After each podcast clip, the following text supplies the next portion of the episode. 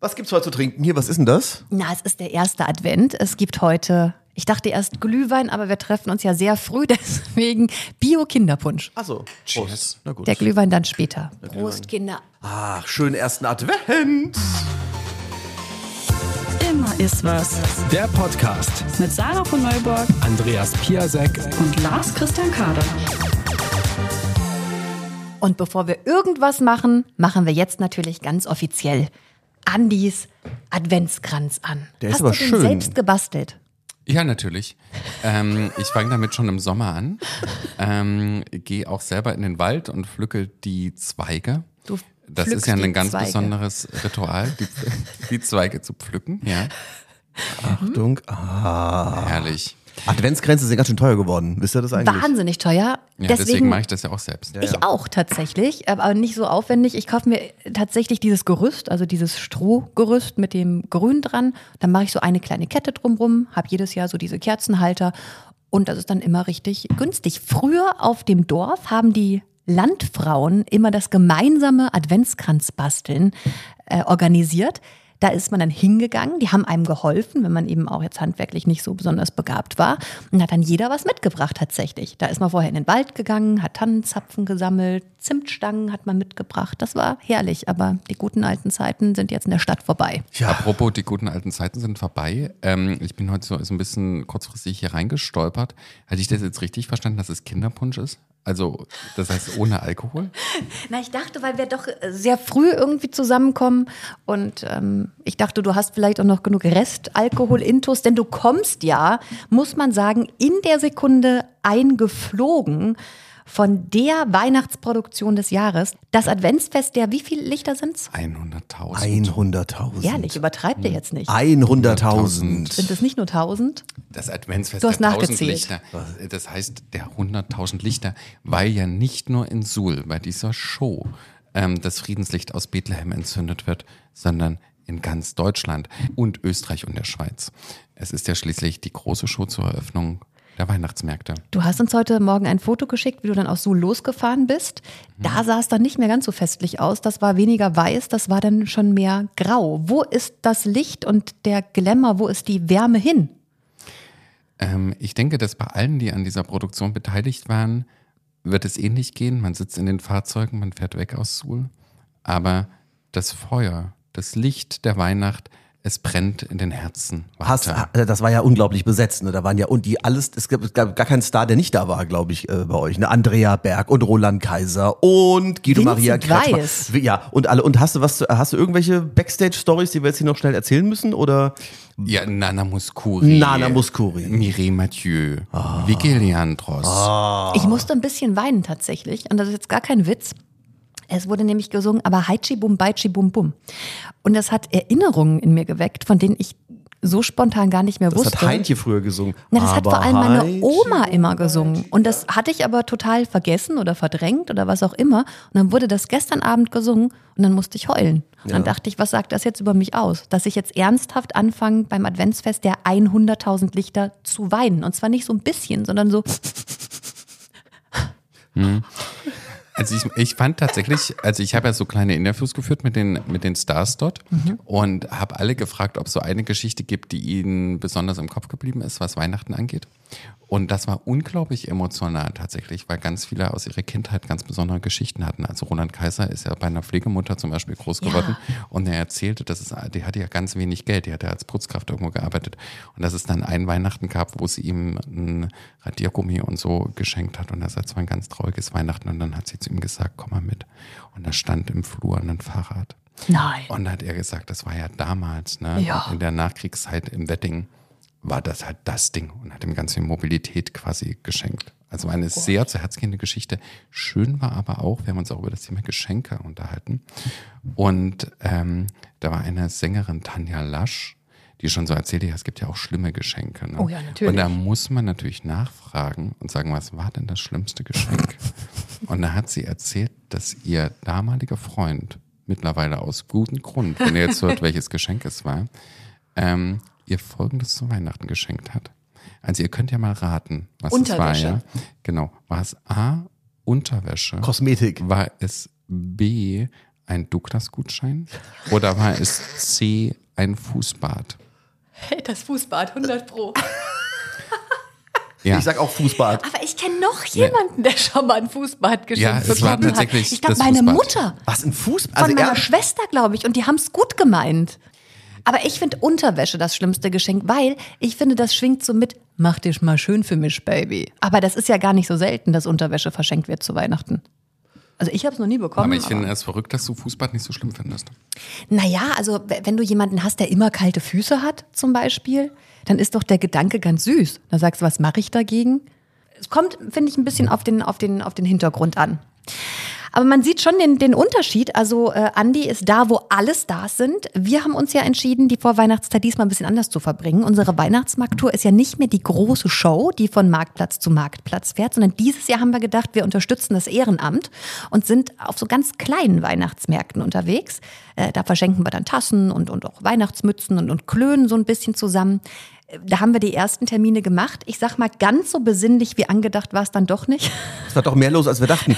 Aber ich habe auf dieser, auf unserer Weihnachtsmarkttour, die wir ja mit, mit äh, MDR Jump machen, ähm, äh, weil wir gerade Kinderpunsch trinken, ich habe nämlich gelernt, es gibt auch Kinderpunsch mit Schuss. Ach, das hätten wir natürlich auch machen können. Und das ist natürlich eine Sache, da muss ich erstmal drüber nachdenken, wie ich das finden soll, aber das scheint irgendwie gut anzukommen. Macht doch Sinn. Ja? Klar.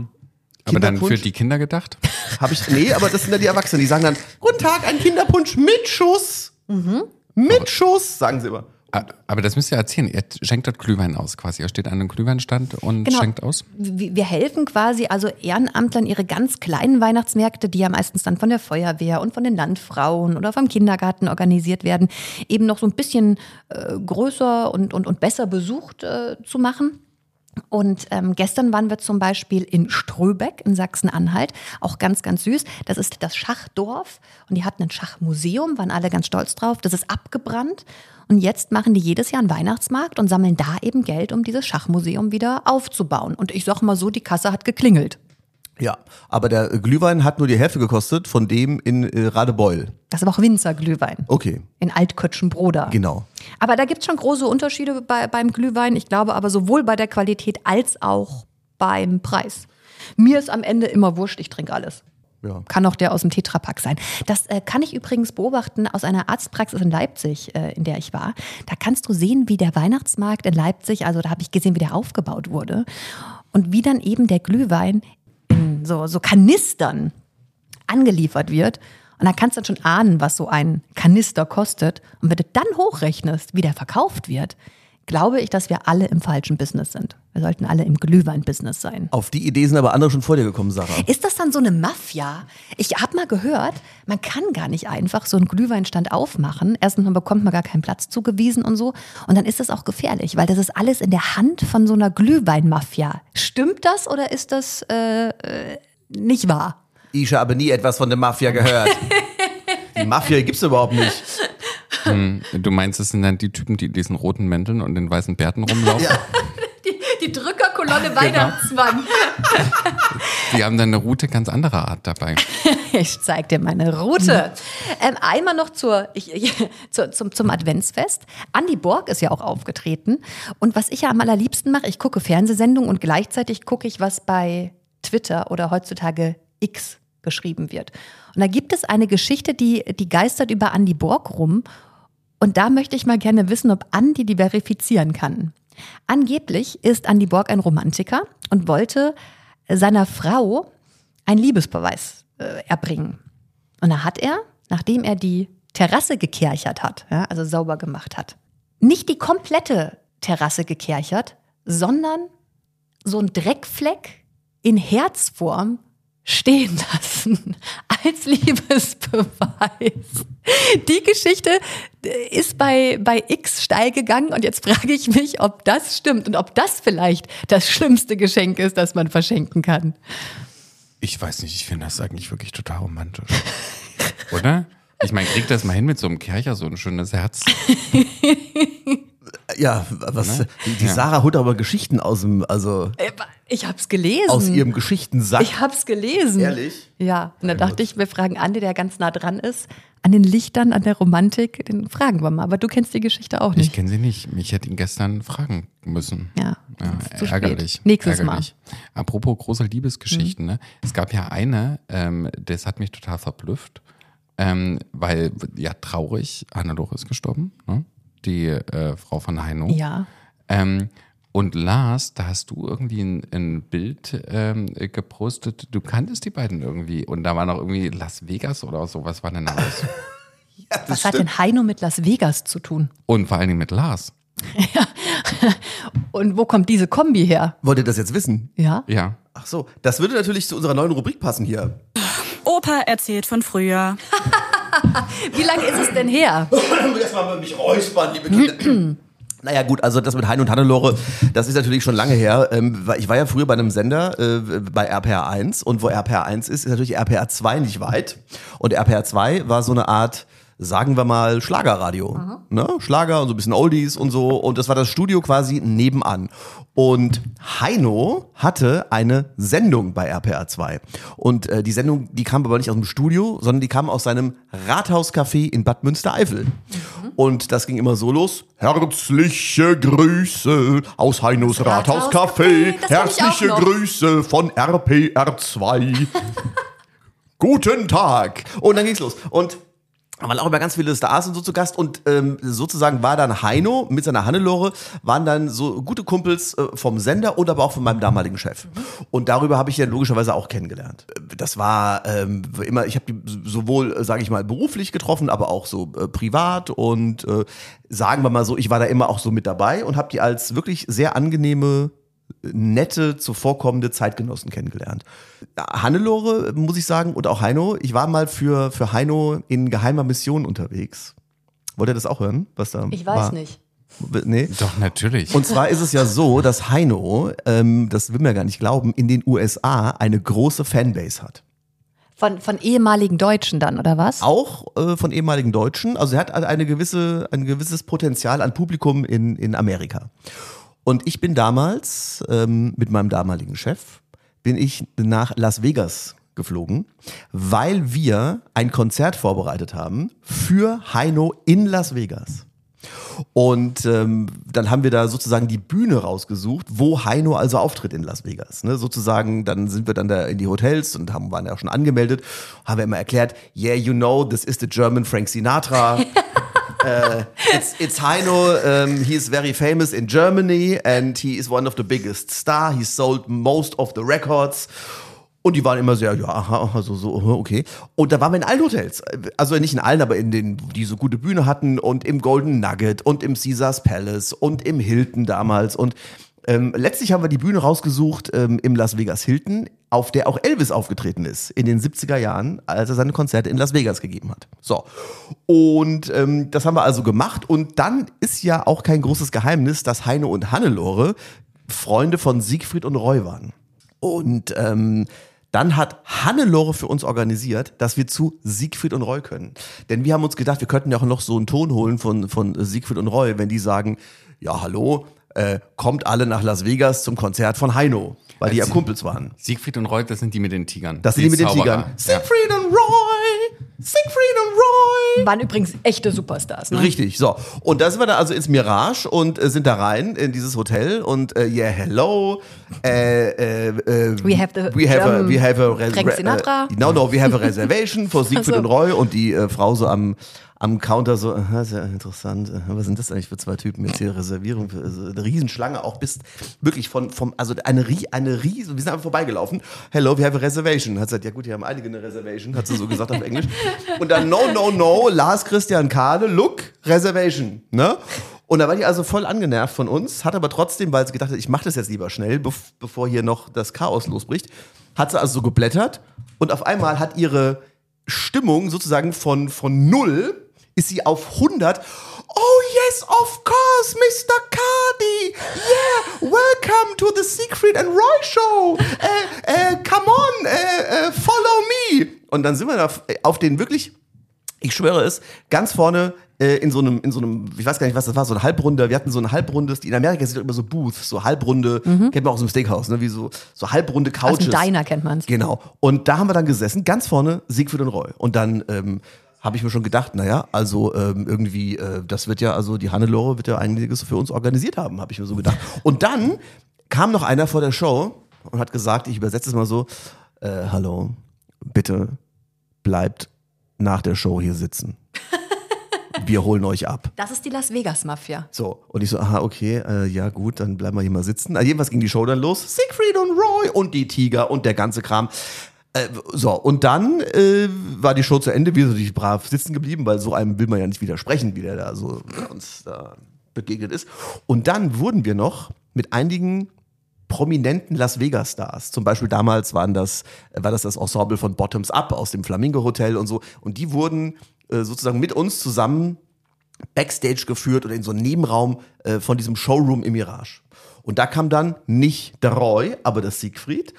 Und dann hat der Siegfried mir, ich hatte mein Mikrofon dabei gehabt, wie so ein Reporter, und habe dann gesagt, ja, hallo Siegfried, und wir bräuchten mal hier so ein, ähm, nochmal für den Heino und so, ja, für meinen guten Freund Heino. Und dann, ja, da ist der Siegfried. Kommt alle nach Las Vegas, grüßt's mir die Zugspitz und trefft meinen Freund Heino. So, es hat äh, insgesamt länger gedauert, weil ich mir jeden einzelnen Satz quasi vorsagen musste, weil er nicht mehr so genau wusste, was ich eigentlich, er wusste sowieso gar nicht so genau, was wir von ihm wollten. Aber er hat's gemacht. Und wer wir waren. Und Aber er hat euch anscheinend vertraut. er hat uns vertraut und dann ähm, haben wir da noch so ein bisschen was getrunken und standen da eben mit dem Siegfried so rum. Und ähm, naja, so Sachen verbinden mich eben mit Hannelore. Ne? Solche, solche Geschichten. Und dann habe ich aber viele Jahre später erfahren, dass ähm, wenn man zum Beispiel bei Siegfried und Roy Backstage geführt wird, es gibt drei verschiedene VIP-Stufen. Oder gab's, gibt's ja nicht, aber gab's. Die erste VIP-Stufe, da wo wir waren. Wegen Hannelore. Neben der Bühne. Zweite VIP-Stufe, das wäre dann quasi die Suite von Siegfried und Roy im Mirage. Schon mit so, da läuft, läuft auch so ein Tiger rum. Also so irgendwie, ne? Also so ein Ich weiß kleiner. dann gar nicht, ob ich da unbedingt So, hätte hin das war die zweite. Müssen. Und die dritte VIP-Stufe, wenn du dann mit Siegfried und Roy nach der Show in ihre Villa fährst oder in dieses Riesenanwesen, was sie da hatten. Und in die Badewanne. Und in die Mit Badewanne. Tiger. Mit dem Tiger in die Badewanne. Ja. Und äh, das habe ich dann später noch so, äh, weil, ja, weil Han, hein und Hannelore logischerweise immer dann mit in die Privatvilla gegangen sind. Aber das war so mein Erlebnis und, und solche Sachen gab es einige mit Hannelore und Sarah und ich waren ja auch mal in Hannos Rathauscafé an ihrem Geburtstag.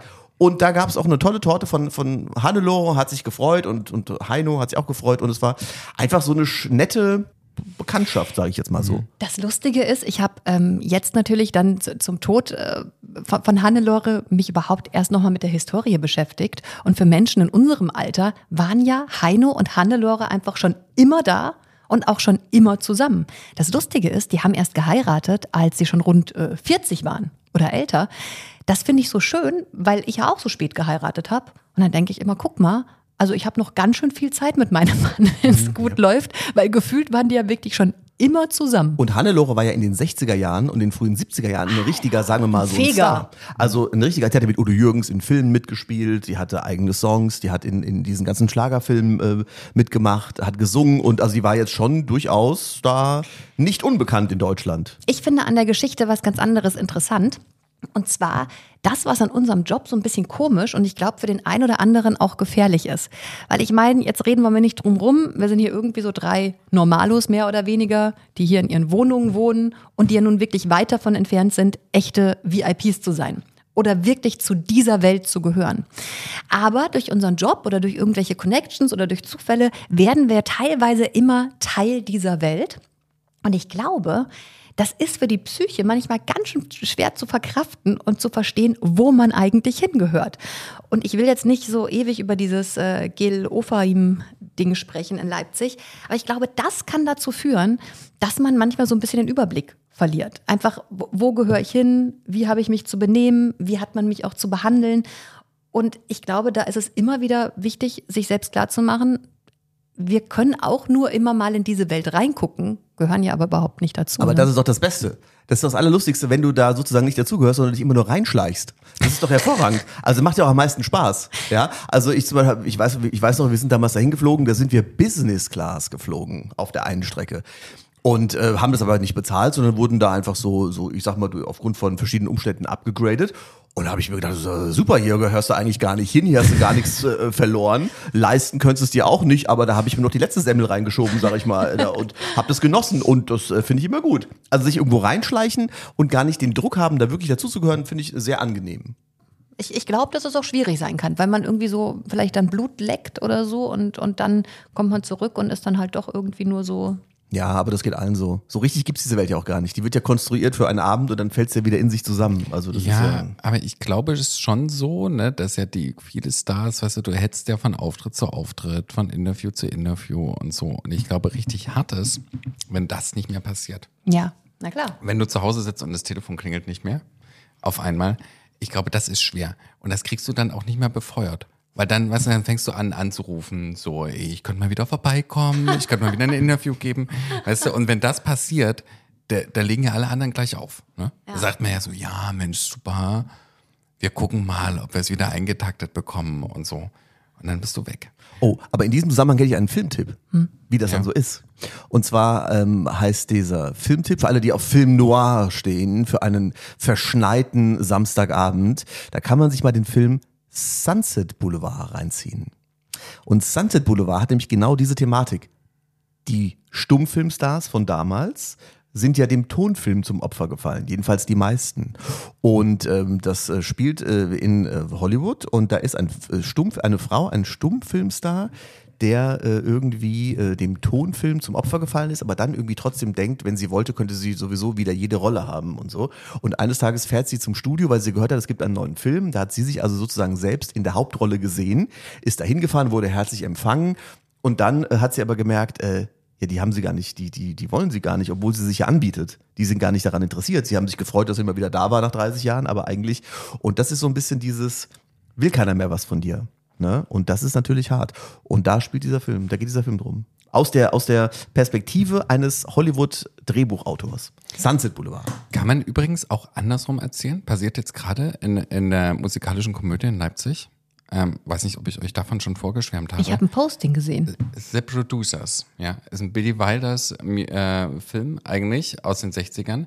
Ist jetzt hier auf der Bühne zu erleben, ist großartig. Und da geht's um einen jüdischen ähm, Musical-Produzenten genauso am Broadway. Er hat keinen Erfolg mehr. Er lebt nur noch davon, dass alte Witwen zu ihm kommen und er mit denen bumst und dafür Geld bekommt. so das ist sozusagen sein, das ist, ist sein Leben.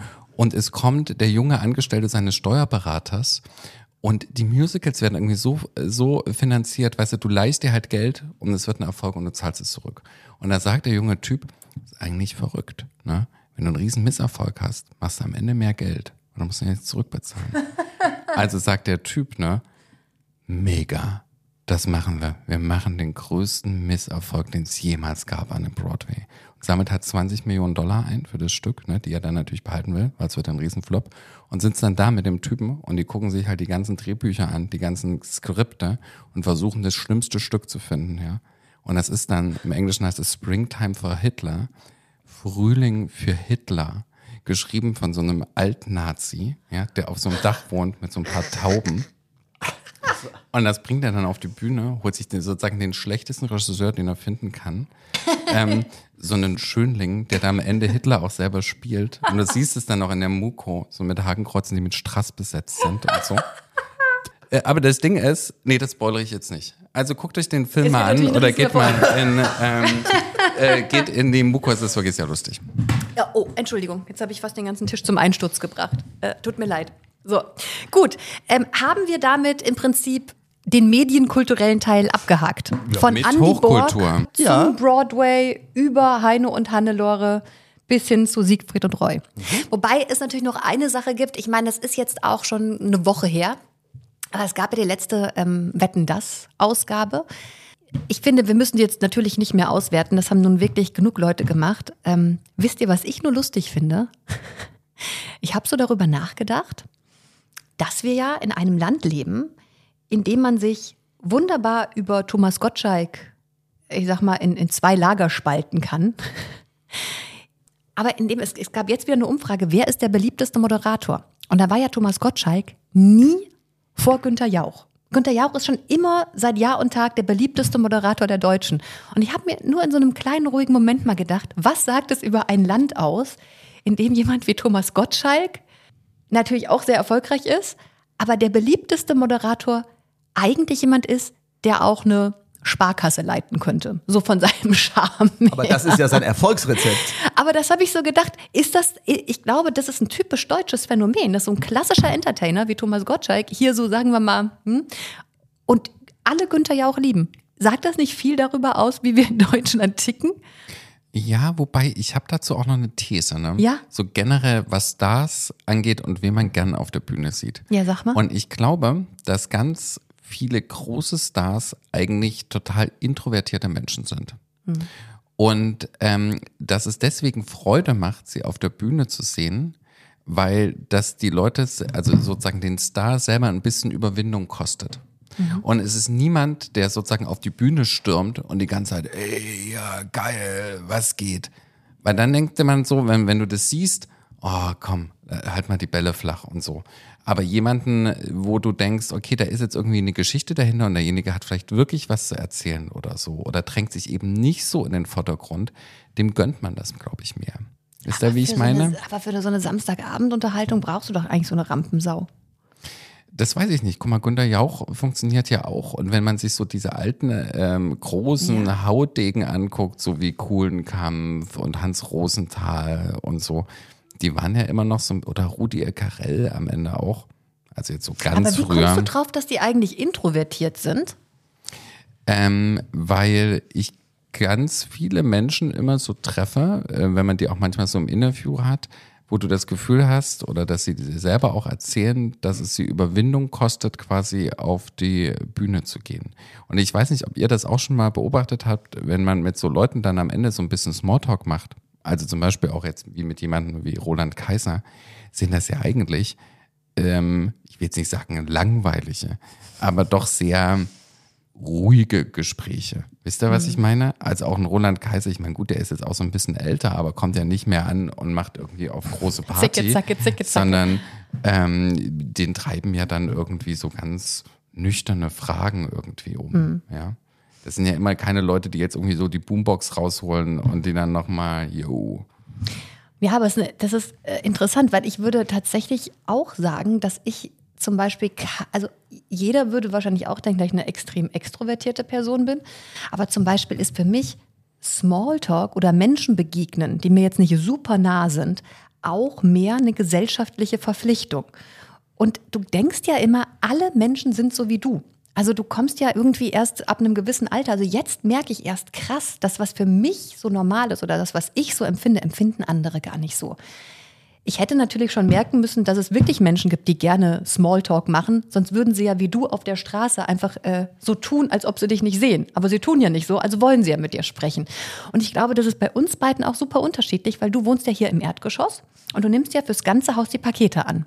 Ja. Würde ich natürlich nie machen, weil das Schlimmste wäre dann, die Leute klingeln, holen ihr Paket ab und halten nebenbei noch Smalltalk.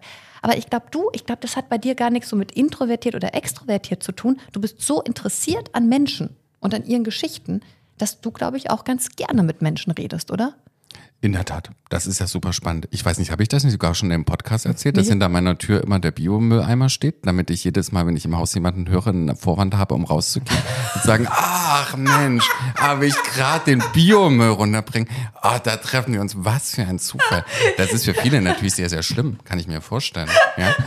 Ähm, aber, aber ich muss dazu auch sagen, also soziale Kontakte sind ja auch einfach, ähm, äh, sind ja auch wichtig. Ach, ich muss euch eine Geschichte erzählen. Wegen an der Tür klingeln.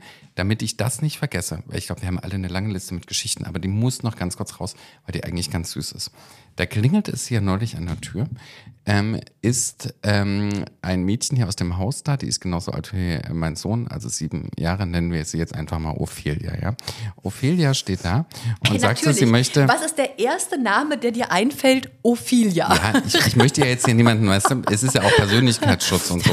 Aber Auf der erste Fall, Name, der mir einfällt, ist keine Ahnung, Lotte, Lisa und nicht Ophelia. Auf jeden Fall. Ophelia. Ähm, Ophelia. Ophelia äh, steht da ähm, und sagt, ob denn mein Sohn da wäre, sie hätte was für ihn. Ähm, sie weiß, dass er ein ganz großer Autofan ist. Und dann steht sie da mit einem Nummernschild.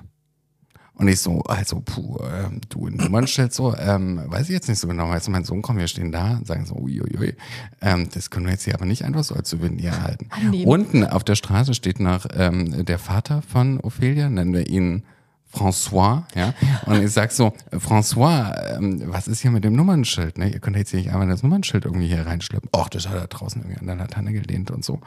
Ähm, so, meinst du wirklich, das ist jetzt irgendwie so ein Ding? So. Jetzt war das Ding bei uns in der, in der Wohnung, ja. Ophelia und das Nummernschild. Und ich dachte so, was machen wir? Na, ich gedacht, okay, ich muss jetzt auch den Kindern nochmal ganz kurz erklären, was man damit machen muss. So. Was muss man denn machen, wenn Na, man ich hab, Nummernschild ich hab, findet? Ich habe das Polizeirevier um die Ecke angerufen. Ich Echt? habe jetzt gedacht, Notruf So jetzt wäre, ich habe das Polizeirevier um die Ecke angerufen. Und er sagt, der Herr, geben Sie mal hier irgendwie das Kennzeichen her und sagt so, ja, die Frau wohnt bei Ihnen um die Ecke. Ne? Der ist gehört. Aber er kann mir die Adresse nicht sagen, wegen Datenschutz. Meint er so, oh, er muss jetzt eigentlich eine Streife vorbeischicken. Habe ich gesagt, ah, das ist super, machen Sie das nicht. Ja, haben die Kinder einen kleinen Ausflug. Wir gehen das Polizeirevier besuchen. So, also wackeln wir auf dieses Polizeirevier. Da steht dort schon dieser Polizist übelst happy. Weil er sagt Riesending mit diesen Fundstücken, weil da müssen die ein Formular nehmen. Ja, müssen das Formular ausfüllen. Ich muss es dann schreiben, dann muss er es den Computer eintippen, dann muss er die Frau kontaktieren, dann kommt die, dann muss er das wieder aus dem Computer austragen, dann muss die wieder das Formular machen. So. Meine, meiner sagt, er ist ja eine Stunde, anderthalb Stunden beschäftigt, nur mit diesem Nummernschild. Aber der hat die Frau erreicht, der das Auto gehört und hat die auch auf das Polizeirevier geschleppt. nein. Das heißt, wir haben dort gestanden, ne? die Kinder haben ein bisschen was über Polizei erfahren, dann kam sie um die Ecke mit einer Flasche Sekt. Ne? Nein. Ähm, mein Sohn hat das Nummernschild übergeben. Oh. Ich hatte einen Sekt. Die Kinder haben das Polizeirevier gesehen. Der Polizist konnte ein bisschen Smalltalk machen, hatte null Arbeit. Und alle waren mega happy. Also das ist ja. Äh, Ich muss ganz Ja. ehrlich sagen, also ich hätte in so einer Situation vollkommen, aber da siehst du, warum ich nicht so viele schöne Dinge erlebe wie, wie Andi. Ich hätte gesagt, stell das Nummernschild wieder dahin, wo ihr es herhabt und verschwindet. Ja, ich deswegen wäre überhaupt nicht auf die Idee gekommen, die Polizei zu involvieren. Ich hätte einfach wieder an den Baum gelehnt. Und was war die Geschichte dahinter? Warum, wa- was ist es abgefallen oder was? Genau, ist abgefahren. Offenbar hat jemand dann irgendwie an den Straßenrand gestellt. Und das hätte die Frau ja sicherlich jetzt nicht gefunden, weil du weißt ja nicht, wo es abgefallen Wenn ist. quasi. Andi dö, dö, dö, dö, dö, dö, dö, nicht zur Polizei gegangen und das Nummernschild zurückgegeben hätte. Wobei man darüber jetzt lachen kann. Ich glaube, wenn ein Nummernschild heutzutage weg ist, ähm, man muss ungefähr acht Wochen auf ein neues warten, bei, bei der Zulassungsstelle einen Termin zu bekommen. Das ist, glaube ich. Da ist eine Flasche ähm, Sekt billiger. Und ich denke die ganze Zeit noch über eure Günther Jauch-Sache nach da und über eure Moderation. Ich habe einmal ähm, äh, mit Thomas Gottschalk moderiert. Wisst ihr das eigentlich? Nein. Ich habe einmal mit Thomas Gottschalk moderiert und zwar äh, ist es auch schon, das war ja schon noch, also auch schon lange her, sehr lange her. Und ähm, weil ihr gesagt habt, ja, und die sind eigentlich alle so schüchtern, also kann man ja von Thomas Gottschalk nicht sagen. Ne? Also der findet es ja schon sehr gut, auf die Bühne zu gehen und so. Und da hatte ich damals auch den Eindruck, äh, wir haben nämlich gemeinsam eine äh, Modenschau moderiert. Da habe ich mir auch gedacht, siehst du mal hier, da bist du Thomas Gottschalk, machst Wetten das und so und so und dann bist du aber nicht davor gefeit, in Koblenz mit mir zusammen eine äh, Haribo Modenschau zu moderieren, weil er ja damals Haribo äh, Werbeträger war. Was heißt jetzt eine Haribo Habe ich mich auch Modenschau? gerade gefragt. Ja, eine Haribo Modenschau. Also Verkleiden sich. Ah, das ist vielleicht wie bei Lamberts. Kennt ihr noch diese Schokoladenmodenshow, wo dann Models quasi in Dominosteine gehüllt waren? sowas. So und dann das- waren die Models in Gummibärchen gehüllt. Genau, und da war Nein. richtig. Und das war nämlich so, da kam also Thomas Gottschalk. Quatsch. Ja, genau, alle so, wann kommt Thomas Gottschalk, wann kommt Thomas Gottschalk? Und wir standen, war irgendwann im Sommer und äh, ich hatte lustigerweise ein weißes Sakko an und Thomas Gottschalk auch. Und ähm, dann kam er also da angefahren mit so einer S-Klasse, also er wurde gefahren natürlich, ist ausgestiegen und im Prinzip kann man sagen, ab dann begann die Show. Servus, hallo, so, also, wo ist die Bühne? Keine Details, wo geht's lang? Hallo. Und ähm, da war sogar der, der Originalchef, damals hat er noch gelebt, von Haribo, der Hans Riegel. Deswegen Hans heißt's ja Riegel, Haribo, Hans ne? Riegel. Der war da und äh, saß im Publikum und der ist mit seinem Hubschrauber gekommen. Und der Thomas also mit seinem, mit seinem, also mit dem Auto. Und ähm, da habe ich dann aber gedacht, also es war auch, wenn ich jetzt sage, mit ihm zusammen moderiert, ist ein bisschen, muss man eigentlich, also man, ich will jetzt auch nicht mehr draus machen. Also es war, also er hat den ersten, die erste Rutsche moderiert sozusagen, den ersten Durchgang. Und ich habe dann im Prinzip danach den zweiten Durchgang moderiert. Und wir haben gemeinsam so, so eine Art Interview gemacht und so ein bisschen so ähm, solche Sachen. Und da habe ich mir nur gedacht, also ähm, äh, Thomas Gottschalk hat an diesem Tag, selbst bei so einer, ich sag jetzt mal, Haribo Modenschau dann doch so ziemlich jeden Moderator in seine Schranken verwiesen, äh, den es so gibt in Deutschland. Weil er einfach, natürlich logischerweise aufgeladen mit dieser Hybris von Wetten Das oder aufgeladen durch diese ganzen, da gab es noch gar kein Facebook damals und es gab auch noch kein äh, Handys gab's, die ging glaube ich gerade los, so mit, mit iPhone und so. Und ähm, dann ging, also hat er da moderiert, auch wirklich selbstironisch und lustig und ähm, so gut, dass ich mir nur gedacht habe, das ist einfach, äh, das kann man nicht lernen, das hat man einfach drauf oder nicht. Ja, ähm, das war unglaublich. Und diese Mondshow war stark. Da kam dann so eine mit so einer Lakritzschnecke, die hatte so ein Kleid an, hatte riesen, hatte hinten sowieso, statt so einem Kragen, hatte die so eine riesen Lakritzschnecke. Und der Gottschalk sagt, ah, da ist sie, die Lakritzschnecke an sich. Und dann kam die dann da hochgelaufen und dann kamen dann andere mit so, mit so Goldbeeren-Kleidern äh, äh, und und, und die eine, das war dann die Tropi-Frutti-Frau und dann kam dann die, äh, der Colorado-Mann mit so ganz vielen verschiedenen, ne, da ist, äh, ist übrigens auch die Empfehlung von, äh, der Empfehlung von Thomas Gottschalk, immer Colorado, da bist du immer auf der sicheren Seite, da ist für jeden was dabei. Oh nee, aber alles schmeckt ein bisschen nach Lakritze. Ja, das stimmt. Also wenn jemand keinen Lakritz mag, weil dann schmecken auch die Gummibärchen, Ja. da würde ich widersprechen. Okay, aber jedenfalls so war das dann und dann gab's dann da diese Haribo. Ich glaube, sie gab's auch nur einmal. Also ich weiß gar nicht, ob sie jemals wieder äh, gab, aber die, das war, da war ich also dabei.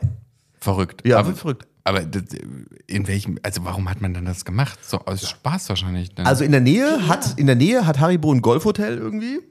Ähm, und äh, ich, Da waren dann die Rezeptionisten auch als Lakritzschnecke verkleidet. ich, ich gehe mal davon aus, da stand in seinem Vertrag irgendwie so und so viele Sachen noch so für, für Haribo moderieren und haben sie halt so eine Modenschau gemacht. ja, aber ich meine auch die Modenschau an sich. Ich meine, das, das war jetzt nur als Gag gedacht. Oder meinst du das PR, wirklich? Ja, Werbung. aber äh, Da kam, also es kam auch dann Hans Riegel noch auf die Bühne und das war schon auch richtig hochkarätig besetzt, ne? Okay. Hat er gesagt, ja, und Haribo wäre ja vor allem für die Kinder und so. Und äh, dann hat Der er, macht ja auch Kinder froh. hat der Gottschalk hat immer gesagt so, also Sie sehen, meine Damen und Herren, es gibt mich wirklich. Und dann hat er gesagt, und ich weiß schon, was Sie sagen. Also, den hatte ich mir größer vorgestellt, den Jotschalk. Und so hat er da rummoderiert. Aber der ist doch riesengroß. Äh, riesengroß. Aber er hat es sehr, er hat es sehr so, ich sag mal, sich selbst auf die Schippe genommen und fand, fand ich gut. Also was mich wirklich schockiert hat an dieser ganzen Wetten, das Diskussion ist, dass Menschen so tun, als ob es was Neues ist, dass junge Menschen vielleicht über andere Sachen lachen können als ältere Menschen. Ich glaube, in unserer Generation hängst du da wirklich so ein bisschen dazwischen. Du kannst irgendwie ganz grob verstehen, worüber sich die Jüngeren vielleicht ärgern. Du kannst aber eben doch auch noch darüber lachen, was die Älteren da irgendwie sagen. Und dann denkst du, mein Gott, so ein bisschen Versöhnlichkeit in dem Ganzen würde vielleicht gut tun.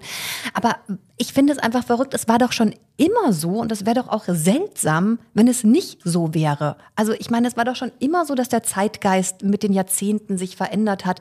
Und jetzt so zu tun, als ob das was ganz Neues ist und dass da so ein riesen Graben aufgemacht wird und die einen finden super, wie der, die Influencerin den in Boden diskutiert hat, andere finden es total unfair. Ich meine, Gottschalk selbst ist doch das beste Beispiel dafür, dass sich sowas eben verändert. Also ich meine, früher haben sich alle aufgeregt über Gottschalk, die Älteren, weil er zu frech war. Und jetzt regen sich halt die Jüngeren auf, dass er halt äh, was zu alt ist. Also ich finde das halt überhaupt nichts Seltsames und ich finde, das ist keine Zeile wert, dass man darüber überhaupt schreiben muss. das stimmt. Ich hätte mir jetzt ehrlich gesagt auch ähm, einen größeren Skandal eigentlich. Also ich Gewünscht. Meine, gewünscht, ja. weil, weißt du, weil du denkst, so, oh geil, weißt du, wetten das, oh, da muss jetzt wieder irgendwie ein Skandal ähm, ähm, kommen und kam ja gar nicht, ja. Nein, es war äh, kein Skandal. Ich habe es trotzdem genossen und ich finde, man sieht auch, dass äh, sich, glaube ich, Dinge in sich ändern, wenn man älter wird. Ich weiß, dass ich zum Beispiel bei Wetten, dass die Wetten immer total langweilig fand als Kind oder als Jugendliche.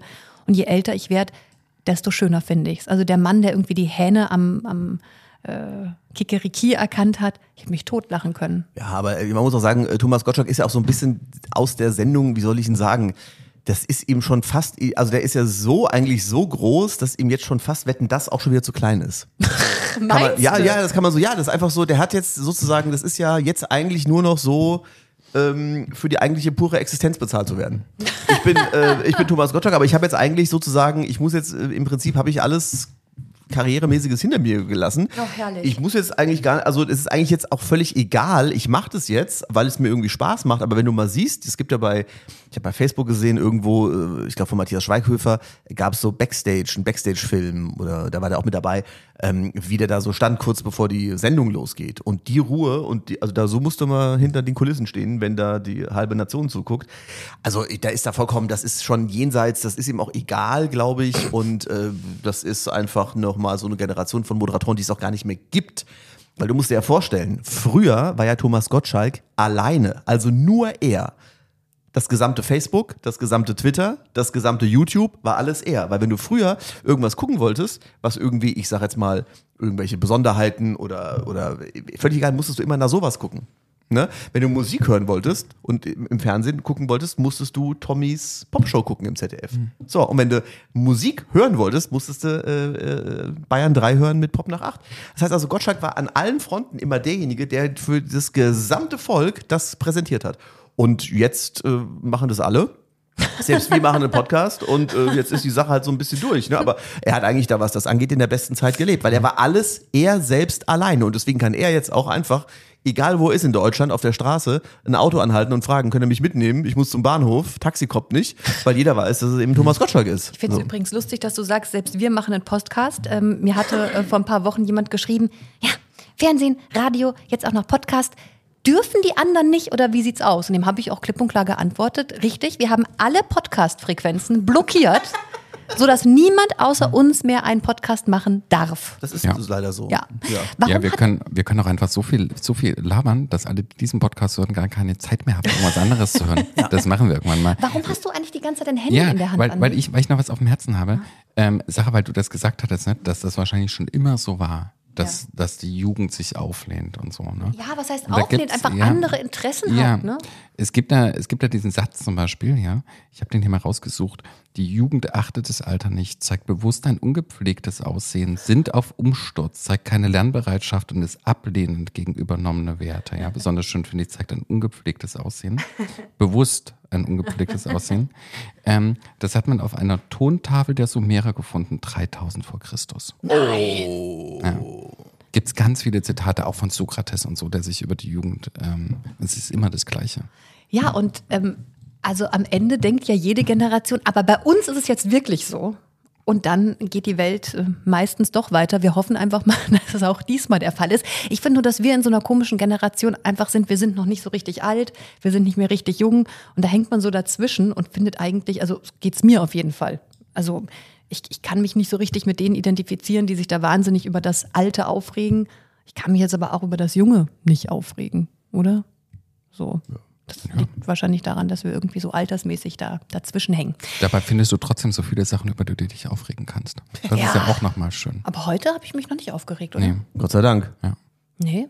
Es war, war ruhig die letzten Wochen. Ich musste mich nicht so dolle aufregen. Es ist auch eine besinnliche Zeit. Wir haben ja auch den Adventskranz Ja. hier und der leuchtet und die Kerze brennt. Das ist doch auch irgendwie eine besinnliche Ausgabe heute. Apropos Weihnachten, Besinnlichkeit, wir müssten noch die Umfrage auflösen. Ach, die Umfrage vom letzten, um Gottes Willen. Lars hat ja bereits weit vor dem ersten Advent seinen Weihnachtsbaum stehen Ja. gehabt. Und Ja. auf immeriswas.de gab es eine wirklich sehr gut besuchte Umfrage äh, dazu, äh, wie die Menschen das finden, ob sie das ein Unding finden, ob sie das verstehen können, wie sie den Baum finden. Und Andi ist ja quasi der, der Webmaster. Genau. Und ich rufe das mal auf. Also es haben wirklich sehr viele Leute mitgemacht. Die Frage war, was sagst du zum schwarzen Weihnachtsbaum des Lars Christian Kade? Und zur schwarzen Farbe hat tatsächlich die Mehrheit gesagt, Black is beautiful. Ah, siehst du mal hier, die Leute haben Geschmack. Und dann ist nochmal ganz verrückt, ähm, dass ganz viele Leute ja auch nochmal Nachrichten hinterlassen haben für dich, Lars. Ähm, und zwar war die besonders schön von der Nicole aus der Lutherstadt Eisleben. Nicole. Ähm, sie sagt, Lars, der tut nicht gut, ganz frech und charmant, stellt im November schon auf den Plastikkrank. Die Nachbarn schütteln wild den Kopf, doch zu jedem Deckel passt ein Topf. Der Lars, er lacht nur und singt laut, ich feiere voraus. Mit meinem schwarzen Baum hier bin ich der Frauenschmaus. Die Lichter funkeln ziemlich dunkel und der Baum, er glänzt wie Teer. Ein etwas anderer Blickfang macht ja auch mal was her. Ja, das ist aber ein sehr schönes Gedicht. Jetzt wird hier schon rumgedichtet. Das ist aber wirklich, Ja. also das ist ja wirklich toll. Äh, Sag mal, haben wir nicht auch was zu verlosen heute noch, Sarah? Ah ja, also es gibt ja seit neuestem, wenn wir gerade bei Immer ist was unterwegs sind, unseren Shop. Es haben ja ganz viele gefragt, gibt es auch Merchandise? Weil vielen gefällt auch einfach unser Titel. Ich Ja. weiß gar nicht, ob denen unser Podcast gefällt, aber die finden einfach den Satz Immer ist was gut, ähm, den man ja auch wirklich regelmäßig sagt, weil der einfach wirklich immer was ist. Gerade wenn man denkt, jetzt ist Ruhe eingekehrt, kommt der nächste Scheiß und dann sagt man, Alter, immer ist was. Ähm, und deswegen gibt es jetzt unseren Shop auf immeriswas.de und es gibt passend zu dieser kalten Zeit einen Thermobecher. Ja, den kann man mitnehmen, so ein To-Go-Becher, der hält warm, kann man überall seinen Kaffee, Glühwein oder Kinderpunsch reinfüllen. Und den ähm, gibt es zu gewinnen. Ich habe da ein, ein, ein kleines Posting gemacht, damit die Menschen das auch wissen. Und ich habe gesagt, es müsste ein Codewort genannt werden und an uns geschickt werden. Dafür seid immer fast zu ist spät. Wir sind schon am DE. Ende der Folge jetzt hier.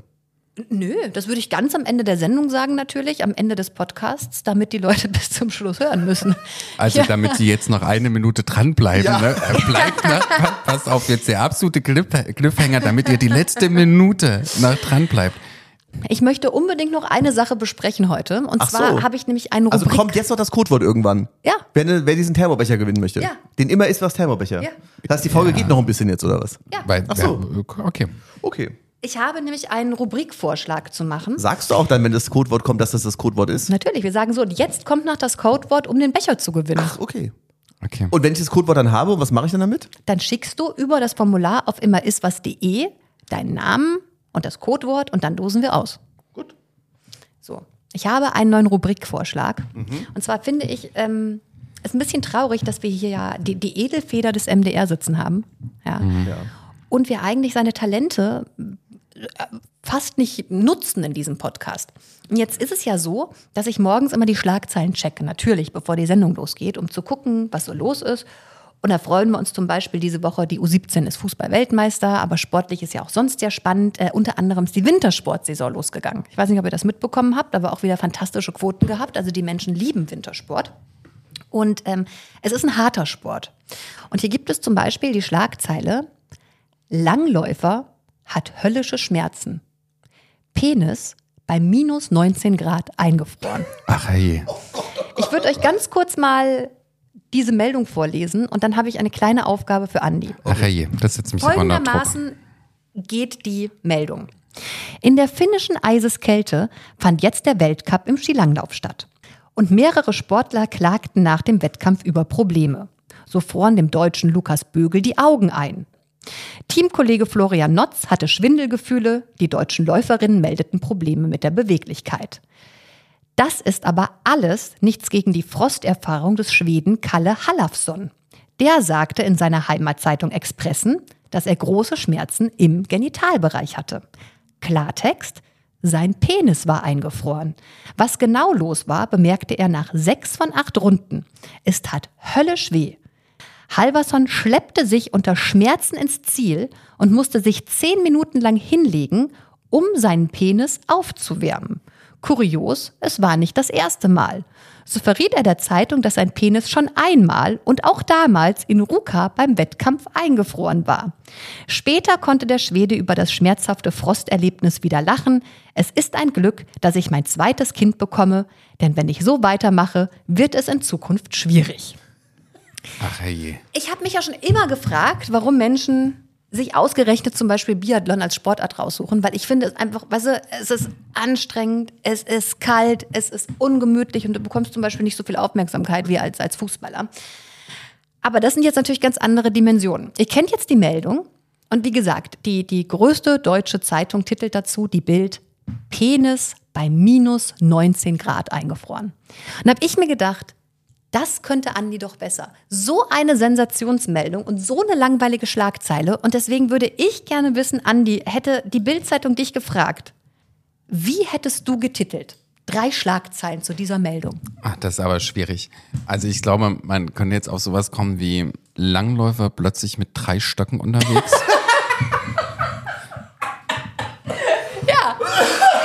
Sensationell. Bin ich dafür. ähm, mit Eiszapfen zum Sieg. Oh nein, wie süß. Oh, hat er einen Eiszapfen? Ähm, Oder was einem natürlich auch in den Sinn kommt, wäre sowas wie Eis am Stiel. Oh Gott.